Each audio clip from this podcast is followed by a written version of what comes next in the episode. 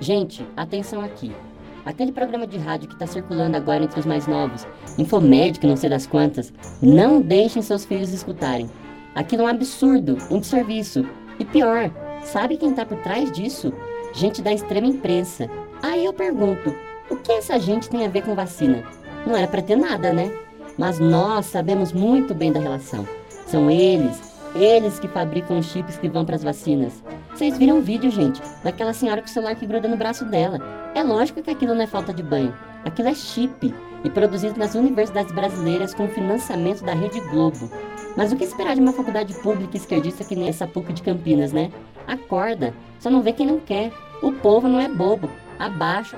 Se eu sou mesmo quem eu sou, eu sou o Guilherme William. Se eu não morri e fui substituída, eu sou a Gabriela Ronda. Você é o nosso ouvinte mais conspiracionista. E este é o Infodemic. Nessa primeira temporada, iremos abordar os mecanismos utilizados para gerar desinformação na sociedade, com foco em saúde pública e programas de vacinação. O tema desse segundo episódio é Teorias, Teorias da, conspiração. da conspiração.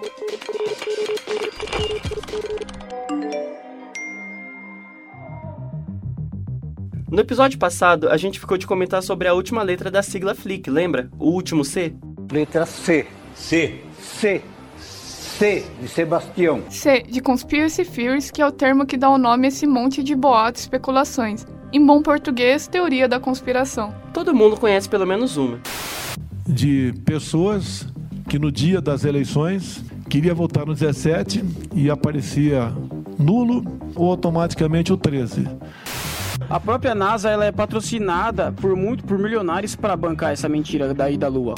Mas o que aconteceu com a Avril Lavigne? Estão falando que ela morreu e que ela foi substituída por uma sósia menos talentosa? A seleção teria feito uma mutreta entre os jogadores, comissão técnica e os jogadores alemães vendendo o resultado. Fotos de Michael Jackson em aparições na Austrália, Israel, Suíça, Croácia, Canadá. Olha para a Rainha Elizabeth, olha direito. É, é casca aquilo ali de réptil. Teoria da conspiração é, na verdade, uma maneira para explicar coisas que aconteceram historicamente e que não tem uma explicação oficial satisfatória. O que une tudo isso é o desejo de poder explicar de uma maneira satisfatória algo que normalmente não tem uma explicação.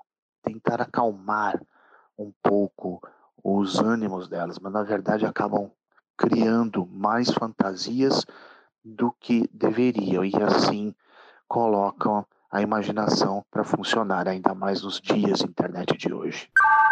Esse áudio é de Sérgio Pereira Couto, jornalista, pesquisador, autor de livros como Sociedades Secretas e As Origens da Maçonaria no Brasil, uma grande referência nacional quando se fala em sociedades secretas, teorias da conspiração e ciência forense. As teorias entram com o papel de provar que, na realidade, nada é uma fatalidade. Tudo é arquitetado, tudo é um plano bem debaixo das nossas fuças. Nada é uma coincidência. Coincidência? Acho que não! Teorias conspiratórias se fortalecem em momentos de crises sociais ou instabilidade política. Não há epidemia alguma! Comunista! Elas fornecem uma explicação mais simples de eventos complexos, isso dá às pessoas a falsa sensação de que elas estão entendendo algo que na realidade não estão. Inclusive, a necessidade de ter a sensação de controle do que acontece ao nosso redor é um dos grandes motivos que fazem as pessoas acreditarem em teorias conspiratórias. Eu acredito em fadas! Acredito! Acredito! Outro grande motivador é quando essa teoria reforça uma opinião, um preconceito, uma crença que a pessoa já tem.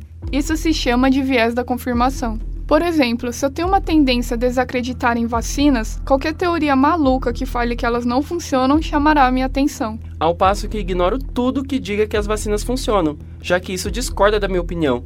É o viés de confirmação na prática. Teorias conspiratórias não são só histórias. Elas também são uma ferramenta importante para a manipulação da opinião pública. E exemplos de como elas ajudaram a moldar a sociedade ao longo da história não faltam. Quem aí lembra da teoria envolvendo o temido kit gay nas escolas e a suposta doutrinação de ideologia de gênero lá em 2018? Ou na época do poder nazista na Alemanha, na primeira metade do século XX, quando Hitler espalhava as teorias demonizando os judeus. E ainda antes, na Idade Média, com a crença de que algumas mulheres independentes estavam conspirando com o diabo, iniciando a chamada caça às bruxas.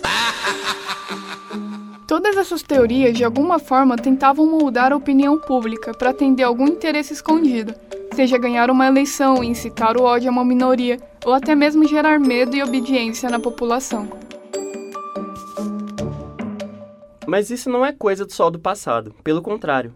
Atualmente, estamos presenciando uma série de teorias conspiratórias sobre a campanha de vacinação contra a Covid-19. Você com certeza já deve ter ouvido alguma. Eu fiz uma coletânea aqui de, de frases que eu tenho recebido nos grupos de WhatsApp e também em redes sociais. É, por exemplo, dizendo que a, a, a Coronavac, no caso, é, a vacina vai implantar um chip no cérebro de quem for vacinado, que vai manipular a inteligência, ou que a vacina de RNA modifica o nosso DNA, informações com, é, sobre morte mortos, voluntários mortos que desconhecemos.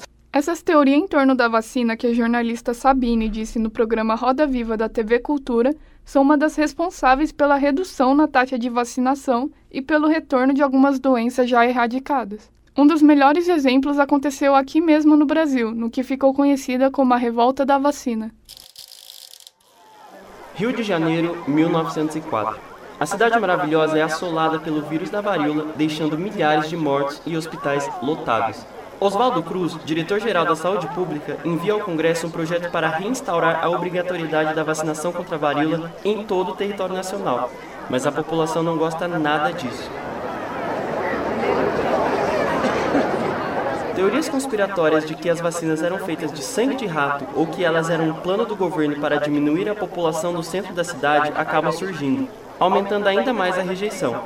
Toda essa tensão acaba levando ao que fica conhecida como a revolta da vacina, com milhares de pessoas protestando nas ruas contra a campanha promovida por Oswaldo Cruz. Esse foi apenas um dos marcos sobre a dificuldade enfrentada por campanhas de vacinação. Vários outros você encontra no nosso site, infodemicpodcast.com.br. Ah, lembrei de outra. Lembra daquela história da mamadeira de Eita, Pera aí, acho que o caso dela se encaixa melhor em fake news, não? Putz, é verdade. E fake news é assunto do próximo episódio. Que já está disponível, então você não tem que esperar. A gente fica por aqui e você corre lá. É o último dessa temporada. E já sabe, né? Tem conteúdos esses no nosso site, infodemicpodcast.com.br. Aguardamos seu comentário. Esse episódio contou com áudio da TV Cultura. E também agradecemos imensamente a contribuição de Sérgio Pereira Couto. Nosso muito obrigado. Até mais. Até mais.